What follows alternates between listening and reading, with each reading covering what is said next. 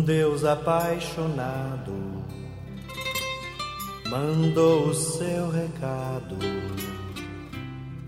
por meio do seu filho, e o filho foi Jesus.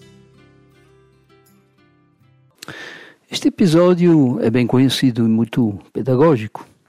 Um dia uma senhora foi confessar-se com o padre Filipe Neri, um padre que viveu em Roma no 16º século. Um padre muito santo, mas também muito brincalhão. É conhecido como o Santo da Alegria.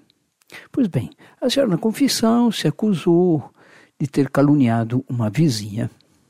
O padre deu tranquilamente a absolvição, mas impôs uma penitência meio esquisita. Pediu à penitente que lhe trouxesse uma galinha.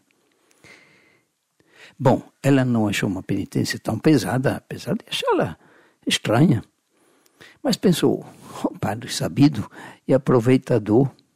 Contudo, como queria bem ao padre, ficou até satisfeito em poder oferecer um almoço gostoso ao vigário. Só que quando chegou com a galinha, o padre disse para ela matar e trazer só as penas e as plumas para ele. Mas que pedido esquisito, pensou. Mesmo assim, ela cumpriu obediente à ordem. Será que quer fazer um travesseiro bem macio para seu descanso? pensou a mulher, tentando adivinhar. Quando chegou com um saco de penas e plumas, o padre ordenou: Agora suba na torre da igreja e jogue as penas e as plumas lá de cima. Ah, isso é demais. Será que o padre endoidou? pensou ela. E desta vez disse ao padre que não faria tal coisa ridícula. Para Filipe, então, disse calmamente que isso fazia parte da penitência da confissão. Chateada, mas submissa, a mulher obedeceu mais uma vez. Cinco minutos depois se apresenta ao padre. Pronto, fiz do jeito que o senhor mandou. Bem, disse ele com um sorriso melancólico e maroto ao mesmo tempo. Agora a senhora procure recolher uma por uma todas as plumas e as penas que a senhora jogou do alto da torre. Mas, padre, reclamou ela, isso não é possível porque o vento já espalhou as penas e as plumas por toda parte. É, é verdade, admitiu o padre. Não é mais possível juntar de novo o que foi espalhado. Exatamente como é impossível a senhora desmentir as mentiras que espalhou, caluniando. É, e fica para a gente também uma reflexão e um exame de consciência a fazer. A calúnia é como o carvão.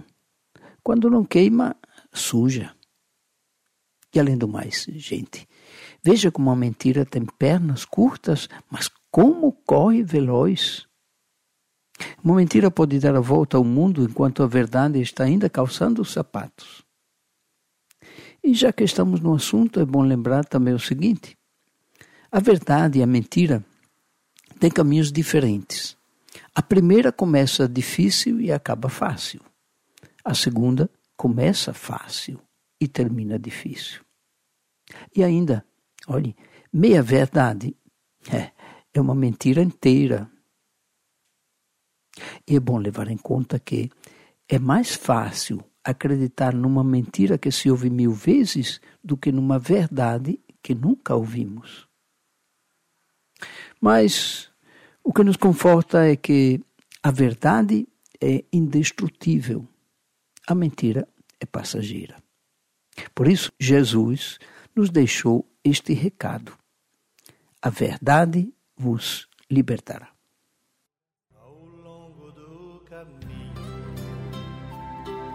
Existe um pão e um vinho